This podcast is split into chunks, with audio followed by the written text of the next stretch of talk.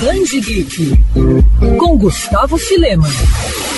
Sucesso nas últimas décadas, a distopia vem se tornando cada vez mais popular entre leitores brasileiros. Prova disso é que diversos autores nacionais passaram a se aprofundar no tema. É o caso da médica e escritora paulista Anne Becker, criadora da série distópica Subterrânea. A trilogia agora chega ao segundo volume, Revelação, e continua a história da protagonista Carolina, em uma história cheia de críticas à política, manipulação do poder e opressão da liberdade. Na trama, a civilização é forçada a viver no subsolo, pois o ar tóxico causado pela poluição tornou a superfície inabitável Inevitável. O desfecho da série, o terceiro livro, Revolução, está previsto para sair em 2023. O Band Geek bateu um papo com Anne sobre a saga. Anne, qual é a principal mensagem que a obra traz aos leitores? E quais são os desafios de ser escritora e também médica? Como é que você concilia essas duas carreiras? Acho que tempo, né, é um, é um desafio. Então, como eu distribuo isso entre a minha carreira como médica e a minha carreira como escritora? Uh, acho que todo escritor tem algum desafio no sentido, ah, como é que eu vou sair dessa situação? Às vezes você está escrevendo, eu faço outline, mas eu não sou uma pessoa que faz um outline 100%. Então, muitas vezes eu descubro que eu estou escrevendo enquanto eu escrevo e eu tenho que corrigir, voltar para um capítulo e refazer. Então, ter a coerência da história, mas de uma forma geral,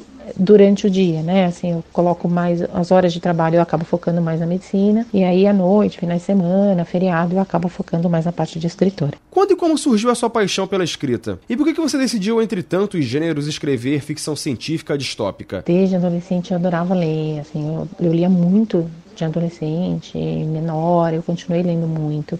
Eu já escrevi algumas coisas de adolescente, minha professora de português da escola achava que eu ia ser escritora porque eu adorava discutir literatura e conversar, então eu já escrevia. Mas a escrita, a paixão pela escrita e pela leitura sempre teve desde adolescente. E Anne, pra gente encerrar na saga, existem críticas e reflexões sobre política e vida em sociedade. Como é que você trabalhou com esse ponto nos livros? E claro, como é que foi utilizar os personagens para poder trazer esse tema para a obra? Acho que esse ponto entre união e ganância é uma coisa que alterna bastante no livro, né? Então você tem um foco nas pessoas que vão se unir para tentar fazer a transformação, mas você tem sempre algumas que colocam o interesse pessoal acima de tudo e não o interesse coletivo.